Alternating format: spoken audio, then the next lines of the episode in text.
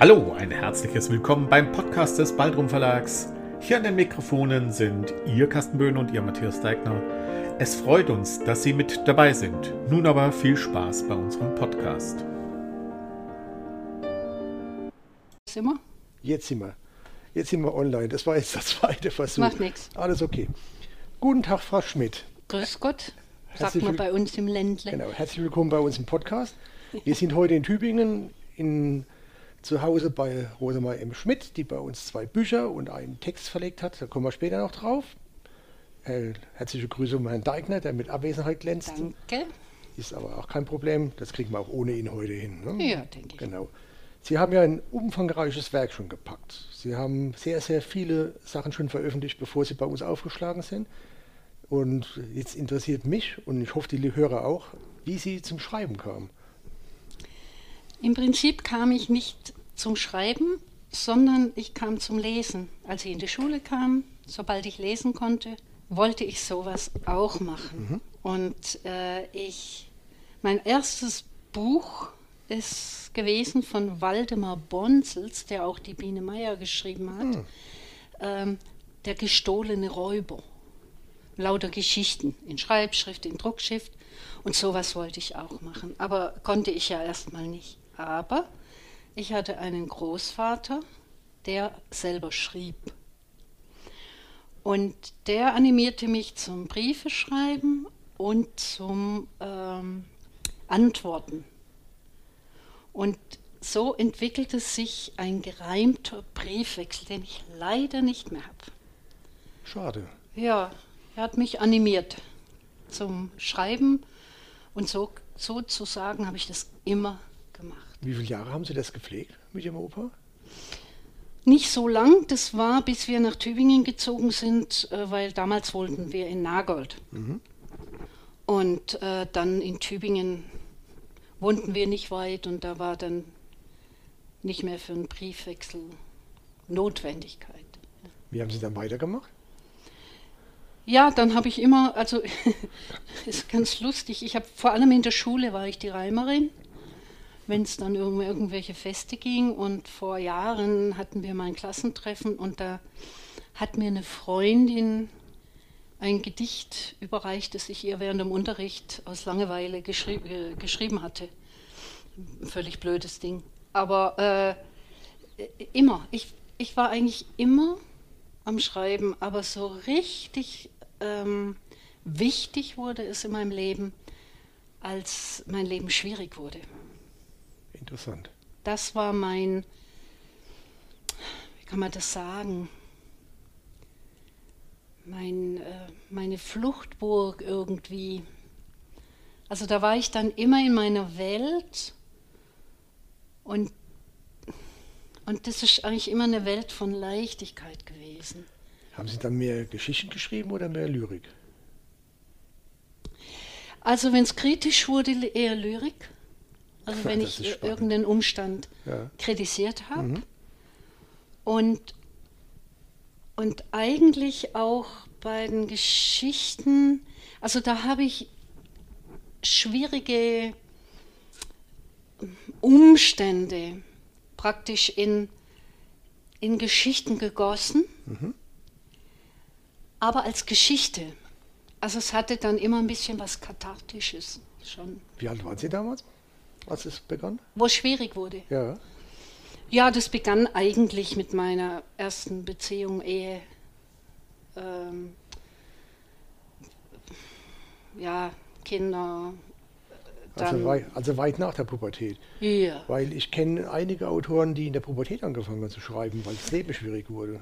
Mm, ja, also ich würde mal so sagen, mein Leben war nie, also ich würde nicht sagen, es wurde irgendwann schwierig. Mein Leben war eigentlich immer nicht so einfach, schon einfach dadurch, dass, mein, dass nicht viel Geld da war. Aber mein Leben war reich. Also meine Eltern, die haben wirklich, man hat Spiele gemacht, man ist gewandert, wir haben gelernt, wie man Feuer macht, welche Pilze man essen kann, solche Dinge. Daran war mein Leben reich. Aber an, an Möglichkeiten, für die man Finanzen braucht, war es nicht reich. Aber ähm, die Pubertät war schon eine schwierige Zeit und damals habe ich Tagebuch geschrieben, das stimmt. Das war eine andere Form. Haben Sie die noch? Leider nicht. Schade. Nein, leider nicht. Aber das, das Tagebuch war eher so, ja, wo die, wo die schw schweren Sachen drin waren, die man ist, sonst das, ist das eigentlich nicht immer so? Also ich kenne einige Leute, die Tagebuch geschrieben haben, die haben ihren Frust da ausgelassen, ne? um ihre Gedanken zu formulieren, um das von der Seele sich zu schreiben. So richtig Leute, die sehr positiv nur Tagebuch geführt haben, kenne ich eigentlich keine. Nein, nicht, nicht positiv in dem Sinn, sondern, ähm, wie soll ich das sagen? Also ich habe ich hab nie einen belastenden Umstand belastender Umstand sein lassen. Mhm. Ich habe mir immer überlegt, wie kann ich was verändern, damit es nicht mehr so ist. Und eigentlich war das Tagebuch mehr ähm, die Umstände aufschreiben und dann die Gedanken dazu. Also es war Mhm. mehr wie ein, ich habe auch geschrieben, liebes Tagebuch, das war mehr wie ein Freund, Mhm. mit dem man sich auseinandersetzt. Eine Beziehung, die man aufbaut. Wie eine Beziehung, die ich sonst, ja, ich hatte, ich hatte nicht viele Freunde in dem Sinn, weil ich die Älteste war und äh, da war der Kleine und ich war praktisch die Ersatzmama Mhm. und so. Da, immer wenn die anderen spielen gingen, habe ich halt ein, Wie viele Geschwister hatten Sie? ähm, eigentlich waren wir vier, aber äh, also das zweite ist gestorben. Mhm. Und äh, drei. Also zwei Geschwister noch. Und Sie sind die Älteste. Ich bin die Älteste. Mit allem, was dazugehört. Muss ich durch alles durchboxen und Äh, ja, also Dinge, die für mich äh, nahezu unmöglich waren, ja, haben sich die, die Kleinen dann immer drum gekümmert. Ja. Also kleineren. Ja. Wie viele Jahre sind Sie auseinander? Also ich bin sieben Jahre älter als meine Schwester. Nee, Mhm. halt, ist ja Quatsch. Ich bin drei Jahre älter als meine Schwester und neun Jahre älter als mein Bruder. Also ich bin praktisch die Ersatzmama. Jahre ist viel. Neun Jahre ist viel. Ja. Ja, ja, als, als ich damals geheiratet habe, äh, da geht es noch. Ja, ja, alles gut. Ähm, da war mein Bruder, ach, was weiß ich, war, wie alt war er denn? Keine Ahnung. Also sowas elf oder so. Und, und äh, da, das weiß ich deswegen noch so genau, weil er und sein Freund, der genau gleich alt war, bei der Hochzeit die, die Restchen ausgetrunken haben. Das war dann recht lustig, ja. Für ihn nicht, glaube ich. Das ist eine interessante Geschichte, weil das habe ich gerade, wem habe ich das erzählt? Vor zwei, drei Tagen habe ich das jemandem erzählt, weil es meinem ältesten Bruder damals genauso ging. Der ist auch mit zwei bis fünf bei, meinem, bei der ersten Gartenparty meiner Eltern rumgelaufen und hat mal geguckt, was in den Gläsern so schmeckt. Das war einfach eine ganz andere Zeit. Heute wäre das Jugendamt da. Ah, Das, total. ja, Ja, aber, ja. Ja, aber ich, ich sage jetzt nicht, oh, Nee, es war, wie es war, so war es. das war unsere Zeit. Ja. Das war die Zeit. Da war, wurde auch gar nicht gefragt. Oder, Mhm. oder man wurde auch nicht mit dem Auto, was man sowieso nicht hatte, vor die Schule gefahren. Nein, wir liefen. Wir liefen, ich hatte runterwärts äh, mindestens eine halbe Stunde und raufwärts eine Dreiviertel bis zu einer Stunde. Und das manchmal zweimal am Tag. Warum zweimal? Ja, Mittagsschule. Gegessen hat man zu Hause. Ja, Mittagsschule hatte ich keine. Wir hatten ja. normale, normale Grundschule und dann nach Hause und dann war Spielen Nee, angesagt. wir hatten auch noch Samstag. Das hatte ich dann später auf dem Gymnasium. Ja, da musste man dann auch mit dem Straßenbahn weiterfahren. Da Ach war, ja. waren wir anderthalb Stunden unterwegs, bis man in der Schule war. Das war, So war's. ach ja, andere Zeiten. Aber Und- heute ist es nicht mehr. Heute haben wir andere Gelegenheiten und viele Möglichkeiten, was zu tun. Sie haben sehr viel veröffentlicht. Mhm. Kommt noch was von Ihnen? Ha, bestimmt. Ja, ich hoffe es doch schwer. Ich, äh, ich, ich bin in der glücklichen und dankbaren Lage, dass ich nicht vom Schreiben leben muss. Mhm. Das heißt, ich kann schreiben, was mir eben aus dem Herzen fließt. Mhm. Und das ist ein Privileg. Und da fließt vieles. Ja, ja. Und ähm, ich habe es, ich, also ich habe ja immer irgendwelche Projekte im Kopf und ich sage immer, die schreiben sich irgendwie im Kopf und dann kommt der Moment, zack, und dann geht die Welt unter. Dann darf man mit mir nicht viel vorhaben, dann bin ich einfach nicht mehr da und dann schreibe ich das relativ schnell runter. Mhm. Aber es dauert eine Weile, bis ich anfange. Mhm. Und äh, im Moment äh, knabber ich ein bisschen an dem Wie der Biografie. Mhm. Wäre jetzt nicht so unbedingt mein, mein Gedanke gewesen, aber so viele Leute haben gesagt, du musst unbedingt eine Biografie aufschreiben. Okay. Ja. Erzähl so ruhig weiter, ich mache gerade Ihr Mikro ein bisschen anders. Ja, und dann so. ähm, würde ich schon ganz gern ähm, noch äh, eins machen. Mein Mann ist ähm, Berufsbetreuer, lang schon. Und es ist derart berührend und auch teilweise oberwitzig, was er so erlebt hat.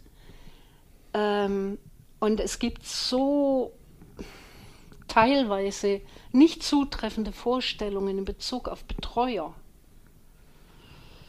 Ähm, da würde ich gern was dagegen setzen.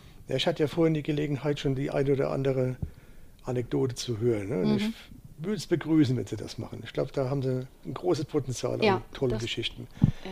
Was ich bei Ihnen kennen und schätzen gelernt habe, war, dass diese Geschichten, die ich jetzt von Ihnen kenne, eigentlich so aus dem Leben geschrieben sind. Ja, immer. Und das hat schon was Besonderes. Also es hat einen besonderen Bezug, es hat aber auch einen besonderen Witz, wo Sie die ganzen Dinge, die auch teilweise sehr, sehr ernst sind, vom Thema her gesehen, doch mit einer sehr anrührenden Leichtigkeit schreiben. Ne? Und so, wenn ich jetzt mal gerade mal die beiden Bücher, die bei uns erschienen sind, Kalik und der Zauberstein nehme und auch der Totentanz, der heitere Totentanz, dann sind diese zwei Bücher, die sind ja so konträr. Ja. Und als sie die bei uns eingereicht haben, das haben sie ja gleichzeitig gemacht, das fand ich sehr ermutigend, ne? habe ich gedacht, oh, interessant, was treibt die Frau um? Ne? Und da habe ich gedacht, wie kann man ein Kinderbuch und ein so vom Thema her sehr ernstes, weil es ja um Sterben geht und um Todesfälle geht, gleichzeitig in den Verlag einreichen, den ich nicht kenne. Da kommen wir auch gleich noch dazu. und dann erwarten, dass das angenommen wird. Aber ich habe eine erst Kali gelesen und ich habe das komplett durchgesuchtet, das Buch. Das war so prima. Das ist es immer noch. Und dann den heiteren Totentanzen, dann habe ich das verstanden. Aber was die beiden Bücher meines Erachtens absolut gemeinsam haben, ist so dieses Prinzip Hoffnung, die da drin spielt. Ja. ja und das sind so Dinge, mit dem haben sie ja auch uns kennengelernt, oder wir uns ja kennengelernt, mhm. über Touché, über das Generationenbuch, ja. wo sie eingereicht genau. haben. Auch da die Reise zum Regenbogen, mhm. das ist eine Geschichte, die ja voller Hoffnung ist. Ja. Das ist so, bei den Texten, die ich jetzt bei Ihnen gelesen habe bisher, und ich habe ja auch auf Ihrer Webseite leicht rumgestöbert, weil ich ja das doch mal immer gerne mache, so in der Vorbereitung. Und das sind alles Texte, die hoffnungsvoll sind. Ja, das äh, finde ich unglaublich wichtig, vor allem in der heutigen Zeit. Ähm, also ich wurde manchmal gefragt, wie kannst du nach all dem, was du erlebt hast, so positiv und hoffnungsvoll sein? Andere Le anderen Leuten reicht eins und sie landen auf der Straße. Und dann habe ich mich auch gefragt, ähm, ich glaube, ein wesentlicher Punkt ist der, also ich würde mich spirituell nennen. Mhm. Auch in den schwierigsten Zeiten meines Lebens hatte ich immer die Anbindung oder die Rückbindung, das was ja Religio eigentlich heißt. Wobei ich überhaupt nicht äh, so mit Kirche zugange bin oder so. Aber für mich ähm, das, was im Moment passiert, mit diesem ewigen Angstmachen und düstere Zukunftsprognosen mhm. und diesem ganzen Käse, das zieht so runter. Ja. Und es braucht genau das Gegengewicht. Und am besten macht man das über Geschichten. Und es müssen Geschichten sein, von denen man spürt, dass die auf irgendeiner Ebene einfach wahr sind. Und dass das die eigentlich wahren Geschichten sind. So würde ich mal sagen. Finde ich eine sehr gute, weil auch sehr positive Lebenseinstellung. Aber das spiegelt es auch wirklich wieder. Also die Leute, die ihre Texte gelesen haben, ich hoffe, dass es nach diesem Podcast noch zwei, drei mehr werden. Ich kann es wirklich nur jedem ans Herz legen. Nehmt dieses Buch in die Hand, egal welches von ihr. Nicht nur die, die bei uns erschienen sind, sondern auch die anderen Texte. Und nehmt euch Zeit und lest die ganzen Sachen. Das macht so Hoffnung, das macht so, gibt so viel Kraft, so viel Energie und man, man denkt mal wieder ein bisschen anders über die Erde. Ja, und äh, was mir sehr, sehr am Herzen liegt, ist auch ähm, das mit dem Totenbuch. Mhm. Ähm, es, es, ändert sich im Moment gerade was im Umgang mit dem Tod, mit mhm. Beerdigung und solchen Dingen. Aber ich finde, dass das eins oder eigentlich das zentrale Lebensthema äh, im Prinzip, weil wenn uns eines gewiss ist, das ist das, dann ist der ja. Tod. Und wenn ich jetzt immer davonlaufe oder das mhm. immer ausblende, äh, dann, also ich empfinde es so, dann ist mein Leben halb. Mhm. Also mein Leben kann nur rund sein, wenn ich, wenn ich mich mit dem Thema nicht mit dem, mit dem Tod, sondern mit dem Thema Tod auseinandersetze. Und das habe ich gemacht, seit ich. Also, ich erinnere mich, ich, ich war vielleicht noch nicht mal sieben. Mhm. Dann hat mein Vater mir erzählt von Shanti Devi. Ein, äh, ein indisches, indisches Mädchen, das ist ein Fall, ähm, also ich glaube, der, der, der, wichtigste Fall, wo Reinkarnation belegt wurde. Mhm. Und ich bin in einer Familie groß geworden, wo solche Dinge einfach zum Thema, also zum Leben gehörten. Aha. Da war keine Frage deswegen. Und, und, äh, und ich habe angefangen zu forschen. Also da war ich noch ganz jung. Ich habe mir gedacht, gut, okay, ich weiß natürlich nicht, ob das stimmt. Aber wenn es stimmt, dann muss es Belege dafür geben, ja. irgendwo. Und dann habe ich mich mein ganzes Leben mit dieser Thematik befasst und bin, fragen Sie mich nicht, in den östlichen Religionen gelandet und so weiter. Und dann hatte ich eine Großmutter, die, oh, mit der noch kurz vor ihrem Tod, und sie ist 95 geworden, haben wir uns über Stolzes Philosophie. Alter. Hm? Stolzes Alter. Ja, ja, meine Mutter ist 98, die lebt noch. ähm, und, und, und meine Großmutter war absolut im Reinen und ich erinnere mich an ein Gespräch mit ihr und das ist für mich, das war unglaublich. Ich, hab, ich bin davon ausgegangen, wenn meine, meine Großmutter ans Sterben kommt, dass ich dabei sein werde. Was dann zwar nicht so war, aber ja, auf jeden Fall habe ich gesagt, weißt du was, Oma, jetzt machen wir es doch so. Wenn du dann gestorben bist, dann tu mir den Gefallen und stell dich neben den Lichtschalter, damit ich weiß, in welche Richtung ich sprechen muss, wenn ich mit dir sprechen will.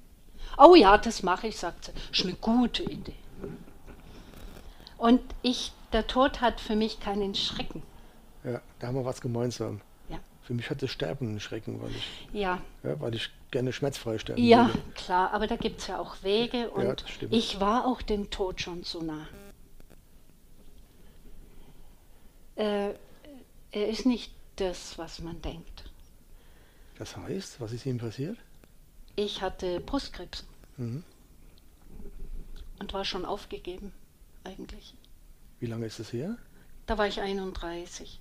Das ist schon lange her. Das ist lang, ja. Das freut mich aber zu hören, dass es so lange her ist. Ja? ja, das ist eine fantastische Geschichte, wirklich. Mhm. Also. Äh, Haben Sie die mal geschrieben? Ja, die ist sogar veröffentlicht. Gut. Mhm. Sie haben ja früher in anderen Bereichen, auf den heiteren Todesranz kommen wir nochmal zurück, mhm. mein Thema, ähm, bei Leuten, bei, bei jemandem veröffentlicht, die mir eigentlich so den Weg in die Lyrikenstücke eröffnet hatte. Ich? Nein, Sie haben dort veröffentlicht, wenn ich es richtig gelesen habe. Ich, ja. Sie können mir jetzt das Gegenteil erzählen, aber ich glaube es nicht. Weil das ist jemand, die in den späten 80er, 90er Jahren auch mit einem eigenen Verlag oder mit dem Lucy Körner Verlag zusammengearbeitet Ah, habe. die Alert Webran jetzt. Ja, die lebt leider ja nicht mehr. Die ist ja Nein. 2017 gestorben, was ich nicht wusste bis gestern Abend. Ich habe nachgelesen. Doch, doch, die, ja. Und die hat ja mit ihren besonderen Lyrikbänden eigentlich, Ganz toll. Eigentlich so den Weg eröffnet, für mich zumindest mal, das ist jetzt Mhm. über 40 Jahre bald her, äh, den Mut zu fassen, auch solche Texte Ja, zu schreiben. absolut. Reimlos, aber sehr themenbezogen, sehr intensiv, Lyrisch. sehr emotional, Ja. sehr kräftig, mit, Ja. mit einer Wortschöpfungskraft, die ich absolut faszinierend fand. Ich habe diese Bücher heute noch zu Hause und lese immer noch gerne. Sie hat aber auch, ich habe auch eine Geschichte. Sie hatte auch eine, eine, Anthologie. Ja. Mit einer Geschichte habe ich auch drin. Wie kam der Kontakt zu ihr zustande damals? Also ich möchte jetzt nicht lügen, aber ich meine, es war eine Ausschreibung. Mhm. Also ich habe, äh, ich habe äh, so ein, ja, wie soll ich das sagen? Ich wusste, dass ich schreiben kann, aber ich wusste jetzt nicht, wo muss ich mich einordnen und habe damals eine, äh, so eine Fernstudium Belletristik, äh, Belletristik gemacht, wo man immer korrigiert kriegt und Feedback. Und in diesem Kontext, meine ich, äh, hätte ich dann ihr was eingeschickt. Haben Sie mal kennengelernt? Nee, ich war nur im Austausch mit ihr. Ähm, aber nee, leider nicht. Mhm. Sie hat mich sehr interessiert. Ich finde sie eine spannende Frau. Sie kennen sie, oder? Nein, ich habe sie leider auch nicht persönlich kennengelernt, aber sie hat mich halt inspiriert. Ja. Deswegen bin ich ihr unendlich dankbar dafür, was sie da losgetreten hat in Ja. den Jahren. Ich wusste am Anfang auch gar nicht, das habe ich auch erst gestern gelesen, dass sie am Anfang kostenlos Texte veröffentlicht hat und den Leuten zur Verfügung gestellt hat. Sie wussten Ja, das auch nicht. Doch, Das, ne?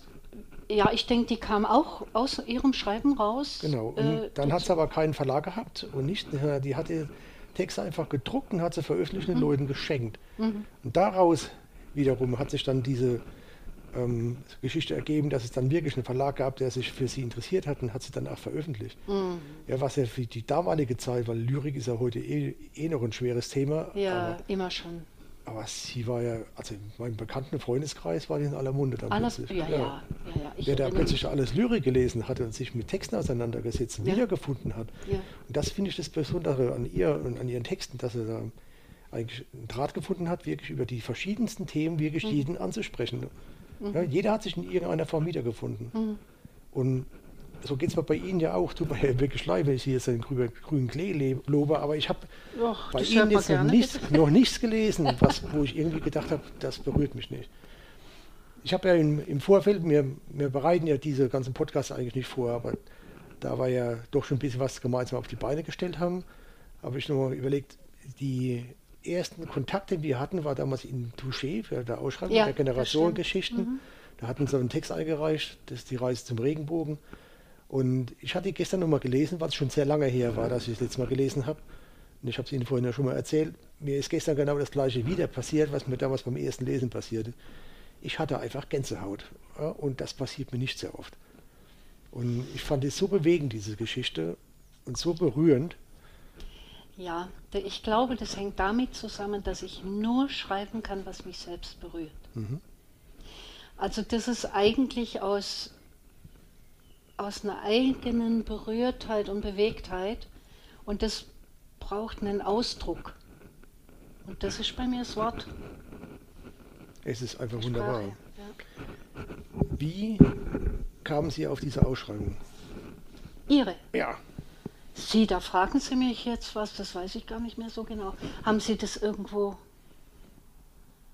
haben Sie das irgendwo, äh, Moment, haben Sie das, kann das sein, dass Sie das bei den Wortmagiern äh, darum gebeten haben, die das da reinzustellen? Hm, Ich direkt wahrscheinlich nicht, dann eher der Matthias. Der ist jetzt leider Das nicht kann- da heute, aber das, Das könnte, könnte ja, sein. und, ja. ja, so war das auch. Und zwar, Wortmagier bin ja ich. Mhm. Also, ähm, also das bin nur noch ich. Früher entstanden ist es ja anders. Und wenn ich die eingebe, die Ausschreibungen, Mhm. und eine spricht mich an, äh, dann schicke ich was. Sie betreiben die Webseite immer noch aktiv. Ja, also ich, ich mache, also es ist so, die, die ist entstanden aus einer Autorengruppe, äh, bei der ich war und ähm, die habe Die haben wir ans, ans Laufen gebracht. Das waren freie Autoren Tübingen damals, kleine Gruppe. Und äh, ich war sozusagen der Administrator, beziehungsweise ich, ein, ein Freund hat das technische mhm. Ding gemacht und ich habe für Gestaltung und für ähm, na, ja, ist Content gesorgt. Mhm. Und gemacht habe ich die Seite eigentlich vor allem wegen der Wettbewerbe. Weil es gibt ja die, die Ustrin, das ist ja, das ist jetzt auch anders. Die sind jetzt recht gut gemacht. Aber früher war es oft so, oder war es so, dass Wettbewerbe, die abgelaufen waren, auch immer noch da waren. Mhm. Und da musste ich mich da immer durchpoolen. Mhm. Und ich habe gesagt, nee, also wenn ich jetzt einen Wettbewerb suche, was will ich eigentlich? Mhm. Ich will nur Aktuelles. Ja. Und, und so ist es entstanden. Und ich werde heute äh, immer noch, immer öfter angeschrieben. Mhm. Ich möchte doch was reinnehmen. Und ich habe auch ein Newsletter von der Usch drin. Mhm. Und äh, darf dann, ich habe sie angeschrieben, ich darf dann auf sie verweisen. Also das, der Link geht dann zu ihr. Okay. Da haben wir beide Nutzen von. Das ist sowas. Genau. Gut. Darüber kam das zustande, weil ich fand die Geschichte toll. Ich finde sie immer noch toll. Generationengeschichten. Ja. Das ist so treffend, so herzrührend. Das erste größere Projekt, wo wir dann hatten, war Karlik und der Zauberstein. ja, es hat ein bisschen länger gedauert, wie ich mir das gewünscht habe, aber das lag einfach an den Umständen bei ja. uns. Wir sind halt nur zu zweit. Der hat so lange gewartet. ja, aber das ist ein traumhaft schönes Buch. Erzählen Sie mir mal bitte ein bisschen was über die Geschichte von Karlik und den Zauberstein, wie das zustande kam. Ja, also eine Freundin äh, wohnte im Stockwerk über mir. Mhm und hatte einen kleinen Sohn, der war jetzt so zwischen Kindergarten und bald in die Schule. Und sie war alleinerziehend und äh, der Junge hat einfach darunter gelitten, dass der Papa nicht immer verfügbar war. Und ähm, ja, und er hatte einen kleinen Freund und die zwei, das waren so richtige lustige Lausbuben. Und und die Mutter hat mich, glaube ich, mal in irgendeiner Sache gefragt, wie, wie rede ich denn mit dem Jungen drüber? Und das hat mich auf die Idee gebracht, ihm zum Geburtstag ein Buch zu schenken, das es noch gar nicht gab. Und dass es im Lauf des Jahres geben würde, bis zum nächsten Geburtstag, und zwar jeden Monat ein Kapitel. Und habe dann in diesem Monat die Thematik, die jeweils anstand, eingeflochten, aber kindgerecht auf einer Ebene, also auf dieser unbewussten Ebene, was ankommt, was, wo das Kind aber nicht über den Kopf irgendwie was erfassen muss. Und für mich das größte Lob war, dass die Mutter hat ihm das dann immer vorgelesen, dass er mal sagte, also Mama, dem Karlik geht es ja gerade so wie mir. Ach, wie goldig. Ja. Und und habe dann immer auch eingeflochten, schon das Traurige, also nicht aussparen, aber eben nicht eine Lösung finden, die gibt es nicht immer, aber dass das Leben auch weitergehen kann. Positiv. So, der Anfang von dem Buch ist ja, dass die Eltern sich trennen. Hm, ziemlich am Anfang, ja. ja. Was ihn ja sehr belastet, was ja kleine Kinder immer belastet. Ja. ja wo er dann versucht, auch spielerisch über seine traurigen Situationen hinwegzugehen. Ja. Sieht man auch schon auf dem Titelbild, was er für ein Blödsinn im Kopf hat. ja. Das ist ja wohl wahr. Ne? Aber ähm, der Zauberstein ist ja auch etwas, was ihn da die ganze Zeit begleitet, ne? mhm. in der Geschichte bis zum Ende des Buches. Ja. ja. so ein Hoffnungsträger. Wir versuchen ja dieses Buch auch in die Schulen zu bringen und auf, über diesen Weg hinweg haben wir auch die Kultusministerien der verschiedenen Bundesländer alle angeschrieben, um, um die Tür zu, geöffnet zu bekommen an die Schulen. Weil es ist ja ein zäher Prozess, aber wenn erzählt ist, es sind ja Lehrerinnen, also sie müssten ja, ja wissen, ja. wie das läuft. Ja, oh ja. Und da gab es aber eine Rückmeldung, die will ich Ihnen nicht vorenthalten, aus dem Kultusministerium in Wiesbaden. Die haben uns geschrieben, dass sie zwar jetzt diese Empfehlung nicht direkt an die Schulen geben dürfen, weil die Schulen autark sind in der Entscheidung dessen, was sie als so es, Buch verwenden möchten oder auch nicht verwenden möchten. Aber sie hat uns zurückgeschrieben, dass das ein absolut hoffnungsvolles Mutmachbuch ist, wo sie das unterstützt, mhm. dass wir das versuchen. Und wir werden auch dieses Anschreiben mit dazu hängen. um einfach noch einen Fuß in die Tür zu bekommen, damit die Leute mal ach, die Bereitschaft zeigen, wenn Schön, das Kultusministerium schon hingeht und sagt, das ist ein tolles Buch, Mhm. äh, dass wir dann auch die Möglichkeit haben, das unter die Leute zu bringen, weil es ist ein Mutmachbuch, und das ist es wirklich. Es ist ein sehr hoffnungsvolles, ein sehr verspieltes, sehr witzig geschriebenes Buch, das in einer guten Tradition von der Astrid Lindgren steht. Ja, Ja, könnte man so sagen, ja. ja, das sage ich auch so, weil ich es so empfinde. Ich liebe Astrid Lindgren mit, mit all ihren positiv geschriebenen Büchern, aber auch mit ihrem sehr traurigen Buch, wo sie geschrieben hat, ja, mit den Gebrüder Löwenherz. Oh ja. Aber auch da spielt er so alles mit rein. ja. Und wir, wir sind da sehr guter Dinge, dass das da wirklich greift. Ich kann es wirklich schön. jedem empfehlen, weil die Leichtigkeit, wie dieser Junge seine da erlebt ne, Mhm. und die Fröhlichkeit, mit der das geschrieben worden ist, das macht einem schon sehr viel Spaß zu lesen. Karlik. Ja, und gerade heute, wo sie viele Kinder so unter den Corona-Nachwehen leiden und so. Ja. Es ist halt eine Ebene, wo man, die machbar ist für Kinder und die, glaube ich, Kinder nicht belastet. Wie kam Sie auf den Namen? Kallik. Ja, Es gibt irgendein anthroposophisches Buch mit dem Titel Kallik und ich fand es so süß, den Namen. Und ich habe gedacht, ach, wenn ich nochmal ein Kind kriegen würde, das würde ich glatt Kallik nennen. ich habe den Namen vorher noch nie gehört. Ich auch nicht, aber das ist mehr sowas mit Feen und sowas. Mhm. Aber ähm, ich finde es herrlich. Den Namen finde ich entzückend. Woher kennen Sie die Zeichnerin, die die Bilder gemacht hat für die Alten? Ja, das ist die Sarah, die kenne ich schon als sie ganz junger. Also was heißt nicht persönlich, aber ich weiß von ihr. Und zwar ist sie die Patchwork-Tochter der besten Freundin meiner Tochter. und, ähm, und da konnte man so, habe ich aus der Distanz so mitgekriegt, den Werdegang bis zum Abitur. Und die ist ganz jung und die lebt jetzt in Hamburg und macht ganz entzückende Zeichnungen, auch aus dem Herzen und ja, ganz, ganz schön. Die Zeichnungen innen drin im Buch sind aber von Ihnen. Die sind von mir, ja, Ja, in der Schnelle. Wenn ich länger Zeit gehabt hätte, das ist alles gut. Sie haben mit Mikro Probleme gerade. ja, es rutscht ein bisschen. Moment. Das weiter.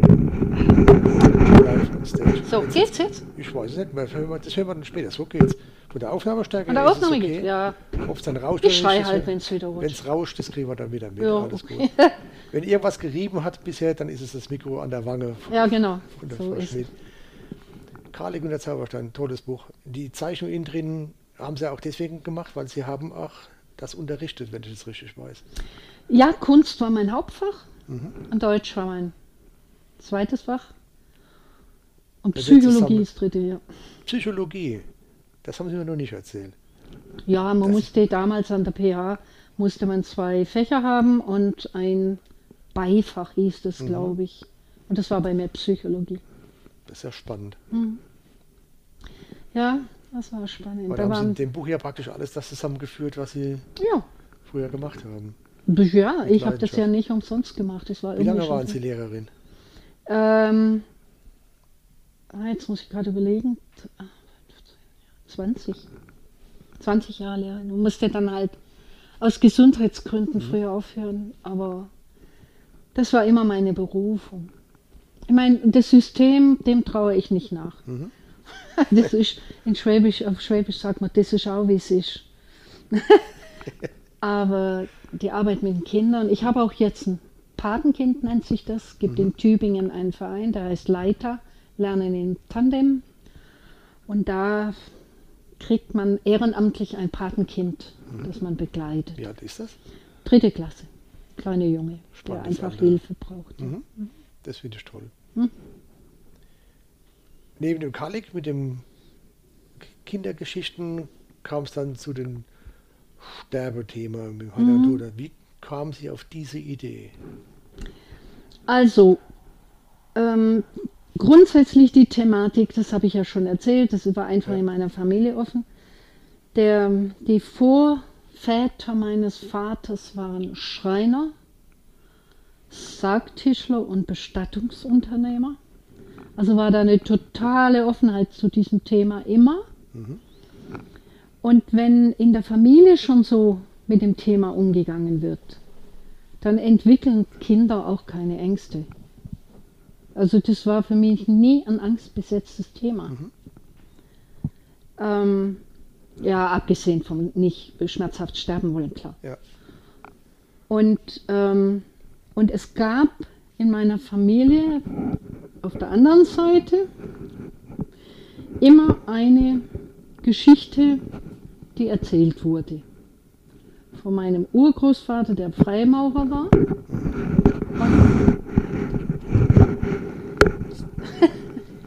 Wahrscheinlich tut mein Kopf nicht richtig. Ähm, und, und das ist die erste Geschichte im Buch. Und mhm. die ist wahr, die ist so wahr wie alle anderen auch. Und dass die Geschichte in mir war, hat natürlich dazu geführt, dass ich ein feines Ohr hatte für solche Art von Geschichten. Und ich habe angefangen, die zu sammeln im Laufe meines Lebens. Und dann habe ich gedacht, und ab und zu habe ich mal eine erzählt, die Leute sind vom Tisch gefallen. Und da habe ich gedacht, wahrscheinlich schade, dass, dass man die nicht aufschreibt. Ja. Aber es ist ganz sicher kein besonders äh, reizvolles Buch, äh, äh, eine Anthologie zu machen mit solchen Geschichten. Die, das äh, geht nicht. Also von mir aus geht das nicht. Mhm. Und dann bin ich eben auf die Idee gekommen mit der Rahmenerzählung, wo sie eingebettet sind und wo mhm. jemand diese Geschichten erzählt und plötzlich hat es gestimmt. Und so ist das entstanden. Ich finde auch die Grundidee, wie Sie diese Rahmenerzählung auflösen, eine fantastische. Das ist so, etwas, so ein, ein Kniff, den ich aus Kurzgeschichten her kenne. Mhm. Ja, und da das jetzt keine eine Kurzgeschichte ist, das ganze komplette Buch, war das schon eine sehr überraschende Wendung. Sie meinen am Schluss das? Ja. Ah, so, ja, ja. ja. Wir werden den Schluss jetzt nicht offenbaren. Ne? Die Leute sollen das lesen, nee, sollen ja. überraschen lassen. Aber es, es kommt auf jeden Fall am Ende etwas noch auf einen zu, wenn man das Buch liest, mit dem man nicht gerechnet hat. Ja. Was ja für eine Kurzgeschichte eigentlich so der Knackpunkt yes, ist. Ja. ja. Und Kurzgeschichten schreiben Sie ja sehr gerne, aber Sie schreiben ja Lyrik. Lyrik habe ich jetzt von Ihnen noch keine gelesen, leider.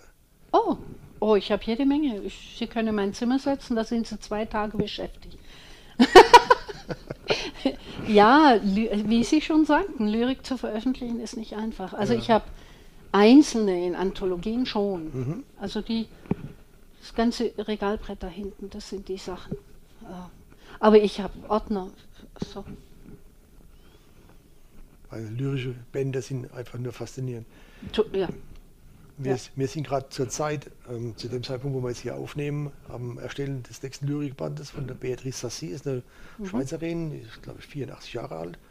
Und die hat um, die 95 Texte uns eingereicht, die Leben, Liebe, Tod, Krieg, Verwundbarkeit, das Leben, das Leben abbilden. Ja. Und das sind solche faszinierende Texte da dabei. Sie hat den Finger nass gemacht, das in das Salz gelegt und in die Wunde des Lebens gelegt. Und da bohrt sie genüsslich Das sind die rum. richtigen. Und ja. das ist so faszinierend, so toll. Mhm. Und solche Texte, die müssen einfach gelesen werden. Ja, also äh, wenn Sie das interessiert, kann ich mal was zusammen. Sehr gerne. Hm? Sehr gerne. Ja. Also das geht bei mir dann von heiter bis ernst bis sozialkritisch bis. Mhm. Können Sie gerne mal eine Auswahl machen. Mach ich mal. Ja. Wir suchen noch ein Lyrikband für nächstes Jahr. Ah. Ja? Würde ja passen. Ja. Ich habe ja auch was, aber ich meine, äh, das ist jetzt wirklich so ein. Ähm, in Tübingen gibt es eine spezielle Art von Witzen, die sogenannten Gorgewitz. Herzhaft und derb. Und die Gorge, früher war Tübingen eine Weingärtnerstadt. Mhm. Gibt ja auch noch Weinberge. Ziemlich. Ich weiß nicht, ob der so doll gut ist. Tübinger Wein würde ich jetzt nicht unbedingt trinken, aber naja, das sage ich jetzt, äh, hoffentlich hört kein Tübinger naja, zu. Das sagen sie in einem Pfälzer, also das, das, passt schon. Ne? ja, ja, Und, die, und die Wengerter, äh, das Wort war Gorge, woher das kommt, keine Ahnung. Die mhm. Wengerter war die Gorge. Und die hatten einen wahnsinnig derben Witz. Mhm. Und der Witz entsteht vor allem am Zusammentreffen der Professoren, also der Tübinger Geistigkeit, und eben dieser derben. Und in der Regel hat der Gorg gewonnen. Und, und da habe ich, ich liebe Gorgewitz, und da bin ich hergegangen und habe aber Mundarten, ne?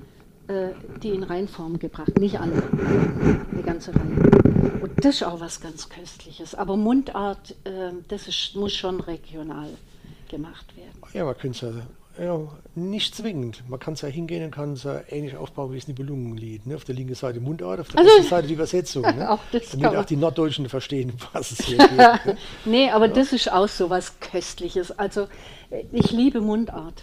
Ich meine, mit Ihnen rede ich jetzt Hochdeutsch. Äh, Sie man dürfen sagt auch- ja, Sie die dürfen auch gerne Schwäbisch mit mir sprechen, das ist okay. da habe ich gar kein Problem mit. Ich Ja. hatte früher mal einen Vorgesetzten, der war Schwabe. Ne? Ah, So so. nach dem Motto, nicht, nicht, nicht geschimpft ist Club genug. Ja, ne? ja, Ja. fragen Sie mal meinen Mann, das ist ein richtiger. ja, aber er ist nicht so dünnlippig wie mein ehemaliger Chef. Nö. Ja? Der hat so, ihr Mann hat ja einen feinen Humor. Das ist, Der, passt ja. Da habt ihr euch gesucht und Ja, gefunden. das ist so. Nein, Sie dürfen auch gerne Dialekt sprechen. Da habe ich kein Problem Ja, mit, weil nee, ich habe ja auch Dialekt. Äh, komisch, das kommt mir nicht über die Zunge. Das ist immer so, ich, also das ist schon so, das ist natürlich drin, aber ähm, das merke ich nicht mehr. Ich springe immer um. Wenn jemand Hochdeutsch spricht, rede Mhm. ich halt Hochdeutsch und wenn jemand Schwäbisch spricht, rede ich halt Und wenn Schwäbisch. ich jetzt Pfälzisch mit Ihnen spreche, dann reden Sie was mit mir? Dann höre ich, glaube ich, erst mal zu, ob ich was verstehe. Keine Chance. Ja, der, der pfälzische Dialekt ist relativ derb. ja, das Schwäbische, ja. Nein. Ah, nicht furchtbar, Nein. köstlich, köstlich. Ich mag den schwäbischen Dialekt eigentlich. Ne, könnet, könnet, ne, mit ET hinten dran. Kennet, kennet, ja. Äh, Dialekte sind doch was Lebendiges. Das ist Ich- doch was Regionales, Oh. Wertvolles. Ah, Das Ich finde ist, nichts Schlimmeres wie eine dialektfreie Zone. Ja. Hannover würde ich nicht leben wollen. Das sind so traurige Leute da oben. der Dialekt kommt doch aus dem Herzen. Ja, das ist wahres Leben. Ja. Ne, Da kommt so viel Freude drauf. Ach, ich finde es herrlich. Ich habe so eine Anekdote, ich habe mal versucht, Pharmazie zu studieren in Mainz früher. Mhm. Das war ein absoluter Fehlschlag meines Lebens. Ich habe viel freie Zeit gehabt.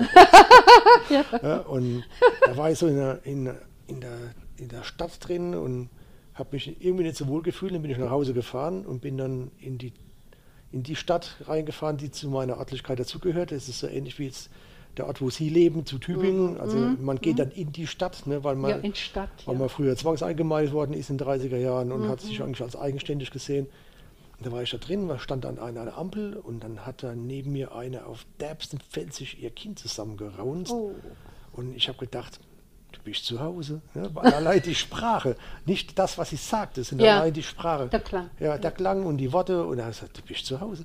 Und das war das, was mir gefehlt hat. Das habe ich dann auch erstmal gespürt. Ne? Also was, äh, was für mich sehr schwierig war, als ich damals in der Schule war, war dieser Spleen, man darf in unseren Schulen nicht Schwäbisch reden, damit Ja. die Kinder Hochdeutsch lernen. So ein Blödsinn. Also in Deutsch sehe ich es noch ein, aber ansonsten. Und ich habe das immer schön unterwandert. Und jetzt ist ja der Gegentrend. Ne? Ja. Und ich war damals in einer kleinen Stadt, Mössing ist nicht weit von hier. Und ich erinnere mich wie heute noch, also diese Kinder von der Alp oder an der Alp, die hatten es echt schwer mit Deutsch. Und ähm, da, war der Auf, da war der Aufsatz, ich glaube, ein, ein schlimmes Erlebnis oder so ähnlich. Und das Kind hat sich so bemüht, Hochdeutsch zu äh, schreiben und schrieb, ähm, ich hackelte die Treppe hinab und haute mir den Zeichen an, das tat aber weh.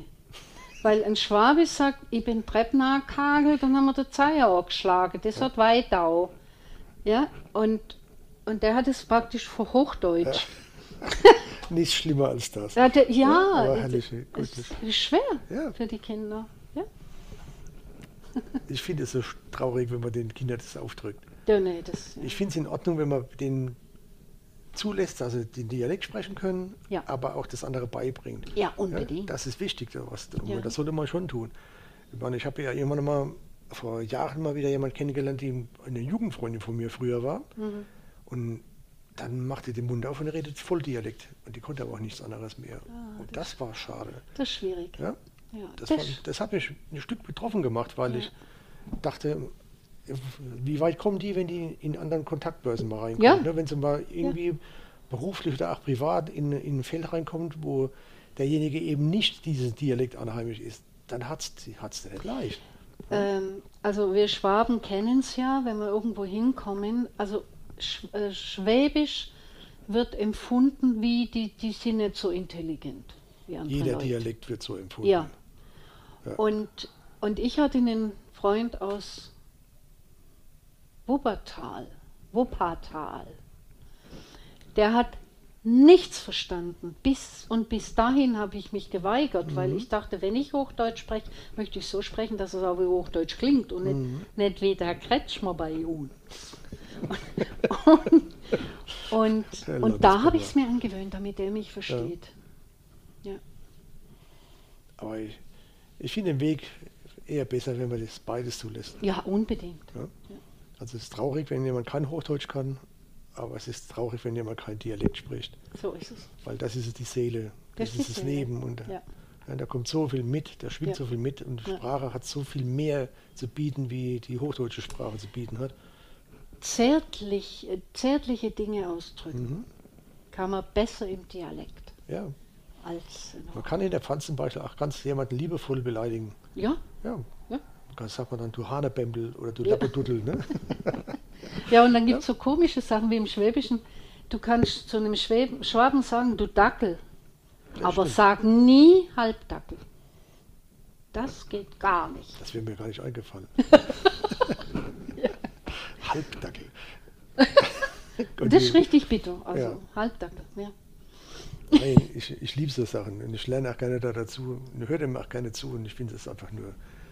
Mein schwäbisches Lieblingswort ist Mai a- Mai Amenaschlupferle. Heißt, das Schlüpferle heißt reinschlüpfen. An mich heranschlüpfen. Ah. Mein Amenaschlupferle. Ah, ja. Das ist der Schatz. Mein, mein Mann ist mein Amenaschlupferle. Ja, so benimmt er sich auch, das passt. Ja, mein Mann ist ein er ist, Goldschatz. ist er wirklich sehr fürsorglich. Ja. Wir wurden sehr verwöhnt. Ja. Ja, und in der Zeit kümmert er sich gerade um meine Frau, damit wir hier in Ruhe reden können. Das ist auch sehr liebevoll. ja. Ja, Das hätte ich jetzt wahrscheinlich weniger gemacht. Alles gut. Ja, das macht Nee, das passt schon. Ja. Das ist voll. Ich bin sehr dankbar darum, dass ich Ihr Schreiben habe bisher kennenlernen dürfen und würde mich noch sehr viel mehr freuen, noch viel mehr von Ihnen lesen zu dürfen. Ja. Und ich, Gerne. Sie haben wirklich eine, eine super tolle Art, an Texte dran zu gehen. Sie haben aber meines Kenntnis nach oder meiner Kenntnis nach nie zumindest mal veröffentlicht irgendwas Längeres. Das heißt, es ist im Prinzip das, was Sie schreiben, auch der Heilige Todestanz ist zwar ein längeres Buch aus Ihrer Feder, aber es sind ja einzelne Texte, die zusammengefasst sind, um, ummantelt worden sind. aber an eine Novelle oder einen Roman, Äh, also was ich habe, ist, ähm, aber nicht bei Ihnen, das ist ein Self-Publishing-Ding. Mhm. Aber ähm, ein ganz schönes, da gebe ich Ihnen eins mit ah, nachher. schön. Das nennt sich Chapeau Chat. Und das ist Das eine mit der, mit der Katze, ne? Das mit der Ka- Kennen Sie schon? Habe ich Ihnen das mal geschickt? Nein, ich habe mich vorbereitet. Ach so, Sie haben ja. Ja, also ich war ausnahmsweise mal fleißig, weil ich gestern Abend nichts zu tun hatte. Also Chapeau Chat ist insofern eine besondere Geschichte, als ich, als ich Chapeau Chat geträumt habe. Das ist was ganz Witziges. Ich weiß noch, da bin ich lachend aufgewacht und habe im Traum gesehen, wie ein Hut auf einem, auf einem Verandageländer balanciert und darunter kommen Katzenfüße raus. So. Und ich bin lachend aufgewacht und dachte, ja, das gibt es ja überhaupt nicht. Also da muss man entweder so eine, ähm, na, wie heißt so eine, ähm, also wie Mickey Mouse sowas Ja. draus machen, das fällt mir gerade das Wort nicht, ein Comic. Oder eine Story. Und dann ähm, hat es eine Weile gebraucht, bis ich wusste, wie ich anfangen soll. Und dann bin ich eines Tages, habe ich gemerkt, so jetzt kurz vorm Sprung, und dann habe ich meinen Block gepackt und meinen Bleistift und bin nach Tübingen ins Café Binder, habe mich ans Fenster gesetzt, habe angefangen zu schreiben und das komplette Buch ist im Café entstanden. Schön. Und äh, ich nenne das immer mein Filetstück und äh, dachte, nee, das darf nicht in der Schublade bleiben. Und dann habe ich gedacht, okay, also mache ich jetzt, mache ich mal self. Und das ist heute ja auch anders als früher. Ja. Früher warst du ja tot, wenn du was selber gemacht hast. Warst du pleite? Ja. War ja wahr, das ist ja. Nee, aber ich fand es, äh, und es ist auch richtig, richtig schön. Sehr schön. Das, was ich draus gelesen habe bisher, was ja lesbar war auf der Seite, war sehr witzig. Ja, ist Ja. auch witzig. Wer hat die Zeichnung dafür gemacht? Das war, ähm, das war die Gabi, nein, halt die Zeichnungen. Innen drin. Innen drin, das war die Gabi, die den Satz gemacht hat. Mhm. Die ist richtig gut. Und außen draus, das war eine Grafikerin, aber nicht die Sarah. Die kannte, also da wusste ich damals noch nicht, oder die war nicht so weit. Ähm, ja, doch. Das ist. Äh, Ein Hut mit zwei Augen und vier Füßen. und vier Füßen, ja. Ja, Ja. Ja, bin ich mal sehr gespannt auf die Geschichte, wie sie weitergeht. ja das, die Geschichte ist so sehr ich. Also im Prinzip bin ich ja alle Pra Protagonisten. Außer jetzt Karlik, das, das ist ein Junge, den gibt es wirklich. Was geschieht bei Chapochak? Also, jetzt der Plot ist praktisch, ähm, ein Schauspieler hat, hat sich nach, ne, ne, ein Schauspieler, Quatsch, ein, ein Schriftsteller hat sich nach einem Schicksalsschlag völlig von der Welt zurückgezogen und schreibt und will nichts wissen von der Welt. So.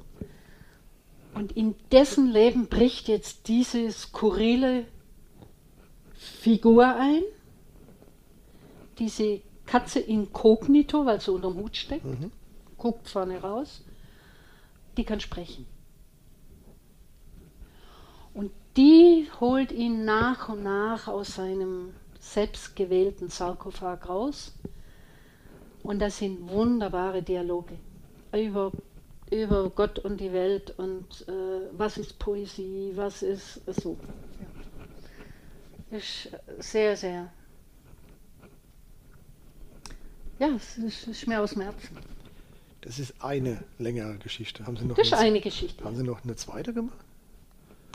Oder war das ein, eine einmalige Sache? Weil Sie schreiben ja gerne Kurzgeschichten. Ja, ich schreibe aber auch gern lange Sachen. Ja. So ist es nicht. Also was ich noch habe,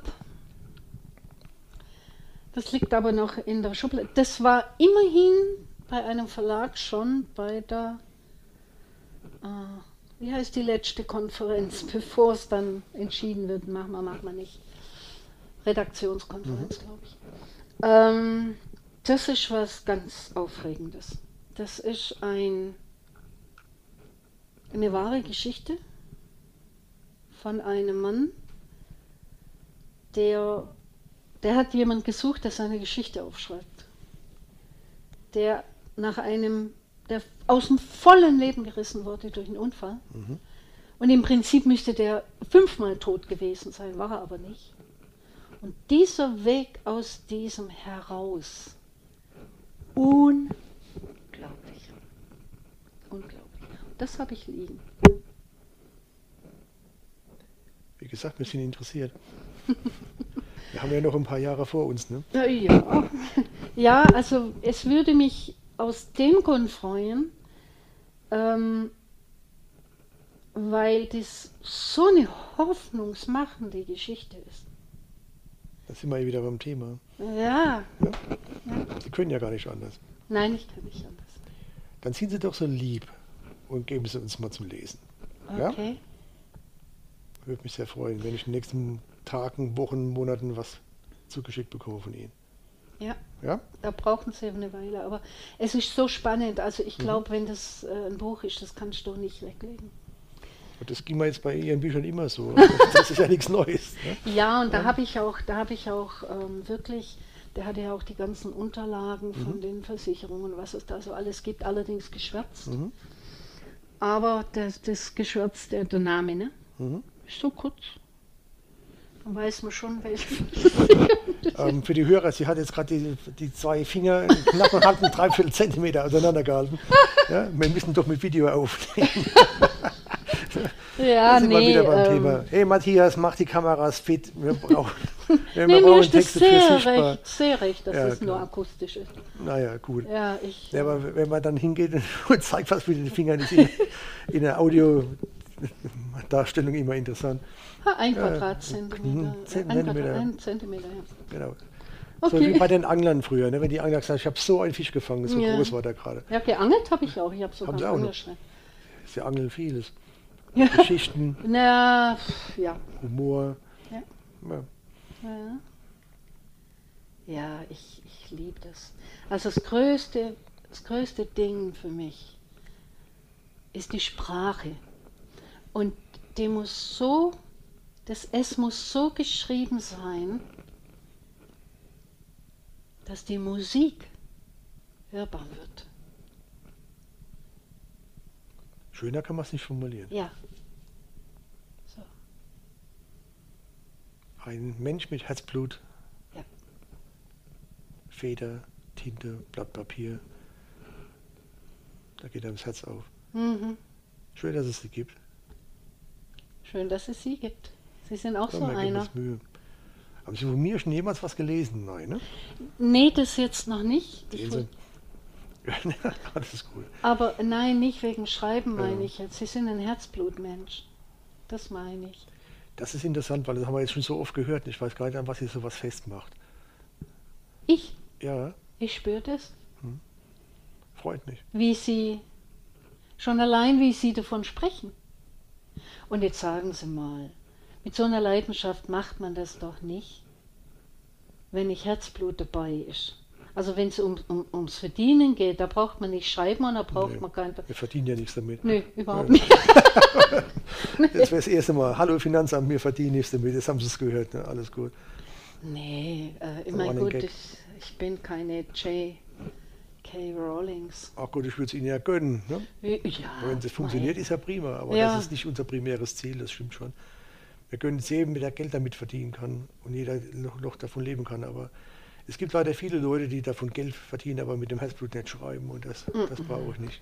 Also wenn ich Geld verdienen wollte, wenigstens Mhm. ein bisschen, dann würde ich wahrscheinlich Groschenhefte schreiben. Damit können wir Geld verdienen, Ja. das ist richtig. Ja. Aber das, it, nein. Der Matthias hat mir mal eine Geschichte erzählt, als, es, als wir über, mit anderen Autoren mal unterhalten hatten, wo es darum ging, dass ja der Grundwunsch von vielen Leuten, die auch bei uns was einreichen, ist, dann, damit sie Geld verdienen. Und die wenigsten hören uns ja nicht zu. Ne? Wenn die uns zuhören würden oder auch lesen würden, was wir schon geschrieben haben, dann wüssten die ja, dass es nicht funktioniert. Und das war wirklich so, der hat gesagt, das war eine Bestseller-Autorin, die hat ähm, ein Buch geschrieben, dreieinhalb Jahre lang, und hat 5000 Exemplare verkauft. Und das ist noch relativ viel. Ja, das war eine Bestseller-Autorin, Ja, das dadurch, ne? mit 5000 Exemplaren. So, jetzt muss man sich mal zu Potte kommen lassen, wie die Verlage arbeiten. Die früheren Verlage sind hingegangen, haben die Exemplare gedruckt, dann hatten sie natürlich eine höhere Marge, weil die Druckkosten geringer waren wegen der Auflage. Ist natürlich kapitalbindend, das können wir als Kleinverlag nicht tun, deswegen machen wir Print on Demand. Das heißt, wir Ja. erlösen, wenn es hochkommt, 2 Euro pro Buch Als Ja. Verlag. als Verlag. Naja. Ja, und da muss ja noch jeder davon leben. Und von den 2 Euro müssen wir ja das finanzieren, was wir vorfinanzieren. Mit Rezessionsexemplaren, Pflichtexemplaren an die Landesbibliothek und Nationalbibliotheken und was es da so alles gibt. Der Autor kriegt ein Freiexemplar ne, und alles gut. Aber wenn man sich das alles hochrechnet, müssen wir bei ePubli, wo wir veröffentlicht haben, locker 20 Bücher verkaufen, damit wir überhaupt kostendeckend sind. Bei einem Autor. Ja, bei Anthologie mit 44 Autoren reden wir von 500 Ja. Büchern. Und die 500 Bücher kriegen wir nie. Ja, weil es gibt kaum jemand, der die Anthologien leider kauft. Ne? Wenn wir Anthologien haben, die gut verkauft werden, sind wir bei 170, 180 Exemplare. Das Mhm, ist schon gut. Das ist schon gut. Ja? Aber das ist nie kostendeckend. Aber wissen Sie, ich habe, ich habe, also ich kenne ja Autoren, ich bin auch bei einer Autorengruppe, den Aschau-Autoren, das, ist, äh, das ist toll. Aber ähm, wenn, wenn jemand Geld verdienen will, ich, also wenn es wegen Geld verdienen macht, das sage ich jetzt mal einfach so, das ist nur was, was ich spüre, dann ist ja sein Augenmerk auf dem, was, was springt raus. Ja, anderen Fokus. Und, und wenn es nur das ist jetzt, dann, dann schippert der Herrschaft an diesem Herzding Ja. vorbei. Und jemand, wo es wirklich aus dem Herzen kommt, der sagt, ha, äh, ich reiche das ein und wenn es in eine Anthologie kommt, finde ich das ganz toll. Oder sonst wo im, im Netz auch veröffentlicht, dann ich möchte das unter die Augen von Menschen bekommen. Ja. Ich möchte gern, dass das was bewegt. Mhm. Und da bin ich nicht primär beim Geld. Da freue ich mich. Da, ich freue mich, dass jemand das bei jemandem was bewirkt und er es gern lesen möchte. Das sind jetzt Sie. Und es gibt viele andere, die genauso denken wie Sie. Mhm. Es gibt aber leider immer noch Leute, wo dann nach einem Jahr pleite sind, weil dann Ja. nichts rüberkommt. Ne? Und diese Autorin, die Bestseller-Autorin, die hat nicht von dem Buch gelebt. Die hat von einer Glosse gelebt, die sie jede Woche in der Zeitung gebracht hat, eine Seite. Davon Ja. hat die gelebt. Ja. Und wie traurig ist das eigentlich, Das wenn man überlegt, die investiert dreieinhalb Jahre ihres Lebens für ein Buch. Na, geht es gerade bei 5000 Mal über die Bühne und dann ist das weg. Und wenn der Verlag hingeht und sagt, das verkauft sich oft genug, dann wird es zu Konfetti geschreddert. Und sie kriegen die Bücher gar nicht mehr teilweise. Ja, es sind bei Leuten, die viel verkauft haben, wie der Marc-Uwe Kling mit seinen Känguru-Chroniken, die Bücher gab es teilweise gar nicht mehr. Die Ja, sind jetzt wieder aufgelegt worden, weil die Filme rauskamen. Wie pervers ist das denn? das ist ja? Ja, Das ist so nee, ein tolles Buch und das ist so witzig und so anarchisch zu lesen und dann gibt es das irgendwann nicht mehr, weil der Verlag sagt, jetzt wird es mehr oft genug verkauft, wir legen uns das nicht auf Halde. Ja, und das, das sind so Momente, weil ich habe jetzt bei der Leipziger Buchmesse ein Interview gesehen von einem Verleger, der gesagt hat, wir müssen unser Portfolio streichen, weil die Bücher zu teuer werden. Ja, und selbst die großen Verlage fangen an, Print und Demand zu machen, ja, wo ja auch die Gewinnmarge in den Keller runtergeht.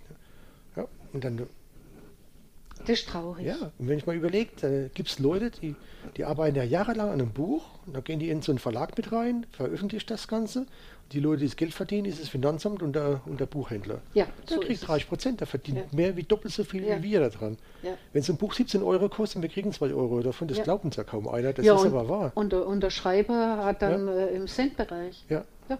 Das ist so bitter und böse und so traurig. ja, das ist traurig. Was uns trotzdem nicht hinter das zu tun. Ne? So. Und wir wollen ja kein, wir wollen ja kein Mainstream machen. Wenn wir Bücher verkaufen und es sind viele, ne? Katrin Thiemans Buch, das, das hat sich jetzt schon über 450, ne, 420 Mal verkauft, plus E-Books noch dazu. Das ist bei uns ein absoluter Bestseller. Ja, die macht Lesungen, die ist aktiv, die macht und mich freut das auch für sie, weil sie jetzt wirklich ein bisschen Geld damit verdienen kann. Sie wird damit nicht reich, will sie auch Nee, gar nicht. nee. Und das ist das, was uns stolz macht. Wenn bei uns ein Buch 20 bis 100 Mal rübergeht, ist das schon okay. Ja. Ja, und wir wollen die Kinderbücher machen, die finanzieren wir quer. Wir wollen die Anthologien machen, weil uns die wichtig sind. Weil ich das einfach toll finde für die Ideen, gerade so bei jetzt bei Generationengeschichten, wie viele verschiedene Menschen verschiedene Sichten für ein Thema haben. Ja. Das ist so ein breites Feld. Das ist so hochspannend, was Ja. da kommt. Und wir haben es ja bei unserer Ausschreibung Dunkel erlebt. Das waren ja über 2300 Texte, die wir bekommen haben. Für eine Ausschreibung. Das war unsere erste. Die hatten es erschlagen. ja, das Die hatten es an, den, an die Grenze dessen gebracht, was leistbar war. Ne? Mhm. Meine Frau hat damals gemeint, ja, dann lese halt jede, jede Woche 20 Texte. Na, ich sagte, dann brauche ich zwei Jahre. Ja, nee, ja, ja. Ja, sagte, dann haben wir erstmal alle gelesen. Noch nicht korrigiert, Mhm. noch nicht lektoriert, noch kein Buch zusammengeführt. Wir haben es dann ähm, so gemacht, dass wir uns geteilt haben, damit wir überhaupt fertig Ah, wurden ja. damit. ja. Und wir hatten ja damals in unserem jugendlichen Leichtsinn gleich vier Ausschreibungen rausgejagt. Ne? Oh, ja. Boah, nein, machen wir nicht mehr. Ne? Nee, natürlich nicht. Mit Sicherheit nicht mehr. Nee. Aber mir macht es so Freude, wenn ich so sehe, mit welchem Herzblut, und da sind wir bei dem Wort, was Sie vorhin gesagt haben, die Leute uns Texte einreichen. Ich finde es total faszinierend. Ja, Das gibt einem auch viel Kraft. Ja, Also über die Pandemiezeit hat mir das sehr viel Kraft gegeben. das glaube ich. Mehr schreiben, klar. Ja, Ja. Wobei wir recht komfortabel durch die Zeit durchgekommen sind, weil wir wirklich den Luxus hatten, dass wir, also mein Mann arbeitet zwar noch, so, aber er ist ja selbstständig, er macht Ja. das von hier aus. Und ich muss ja nicht mehr Ja. arbeiten. Das heißt, wir, wir waren frei. Und das ist äh, schon ein Privileg. ja Katrin Thiemans Buch ist auch erschienen oder hat sie gemacht, weil sie Zeit hatte, ne, wegen Ja. der Pandemie. Das war dann so. einer der wenigen positiven Aspekte aus dieser bescheuerten Zeit. ja. Aber wir sind froh, dass wir so, machen, so Sachen machen können. Wir werden es weiterhin tun. Und ich bin immer dankbar, wenn man uns mal, mal persönlich kennenlernt, so wie wir beide jetzt ja, heute. das war jetzt wirklich ein Gewinn. So, jetzt haben wir schon wieder über eine Stunde geredet. Meine Güte. Die Zeit verfliegt. So, wir reden ja aber jetzt nicht nur über Ihre Bücher, sondern Sie haben uns ja noch einen Buchvorschlag mitgebracht heute. Ja, ähm, das ist mein Herzbuch schon sehr lange, war auch lange Zeit ein Kultbuch. Das ist die Möwe Jonathan von Richard Bach. Äh, ich gehöre der Generation an, die diese, diesem Kult verfallen war. Mhm. Es gibt auch einen Film, einen Richtig. wunderschönen Ja, Film, was ganz selten ist, Ja. mit einer fantastischen Musik von Neil Diamond. Mhm. Also ich, ich liebe dieses Buch und ich kann es nur empfehlen. Und wenn das hier jetzt dazu führen würde, dass der eine oder andere das ein bisschen. Erzählen Sie doch mal zwei, drei Sätze über das Buch. Äh, Ja, also Weil ich will es nicht machen, ich kenne es auch. Ja?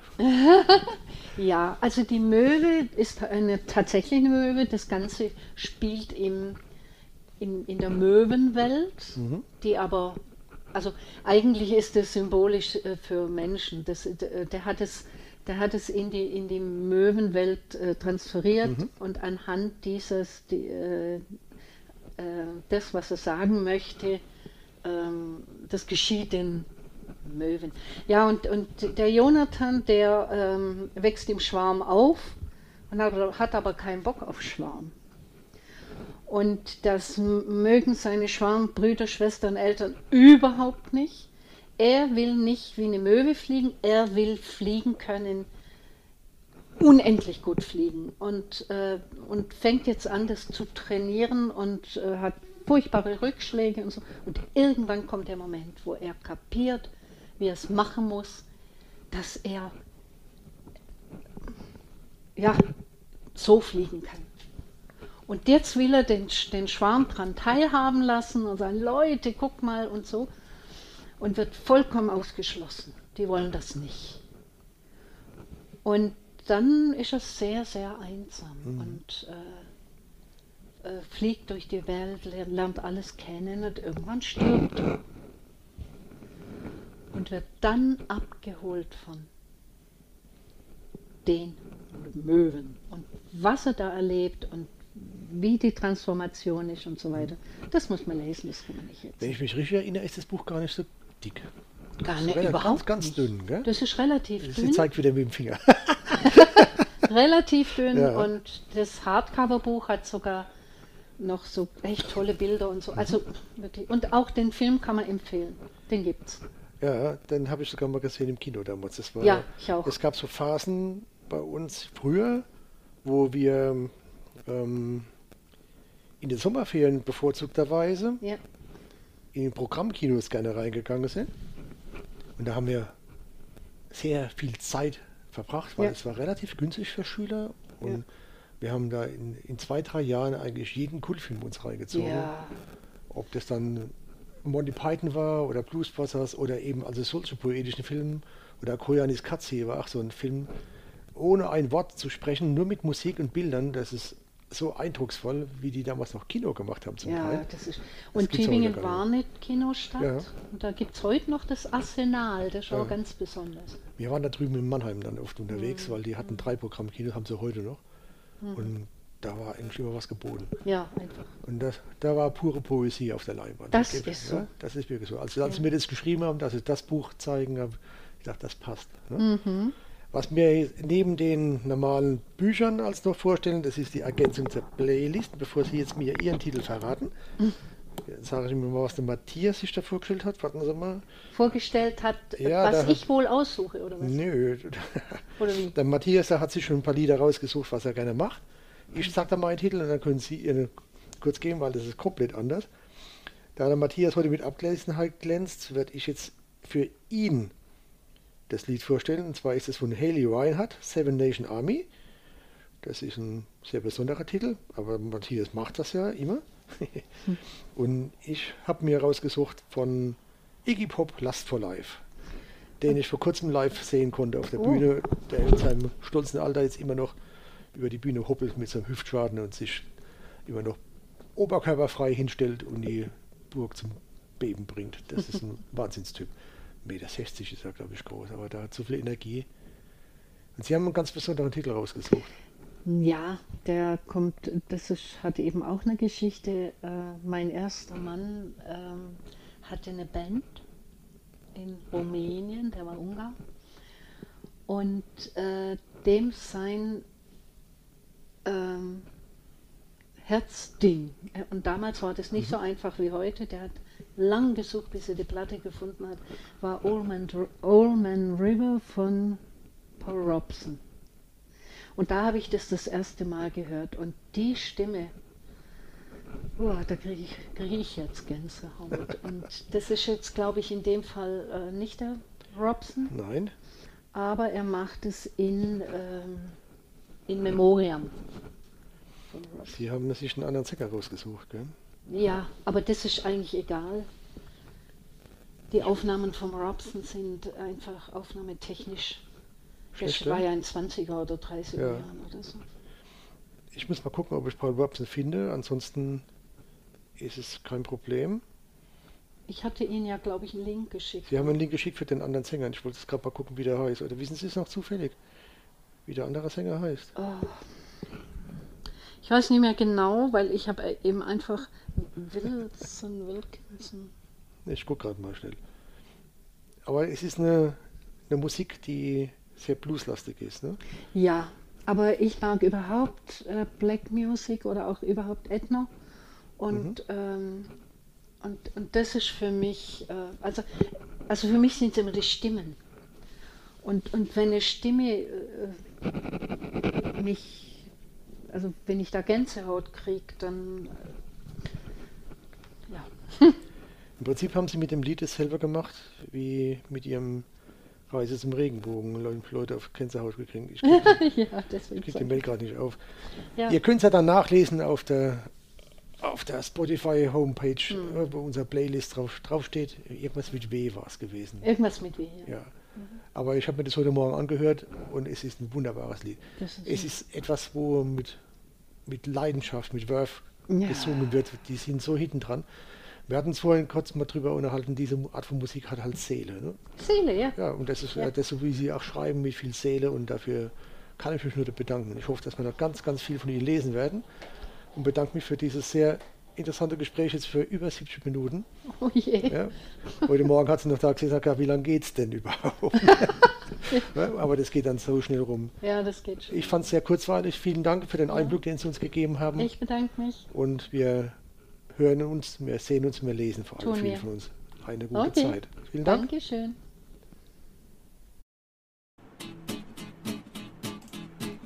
Das war schon wieder der Podcast des Baldrum Verlags. Wollen Sie uns eine Nachricht zu unserem Podcast zukommen lassen? Schreiben Sie uns an meinung@baldrum-verlag.de. Wenn Sie uns online besuchen wollen, finden Sie uns unter www.baldrum-verlag.de oder einfach bei Facebook nach Baldrum Verlag suchen. Bis zum nächsten Mal.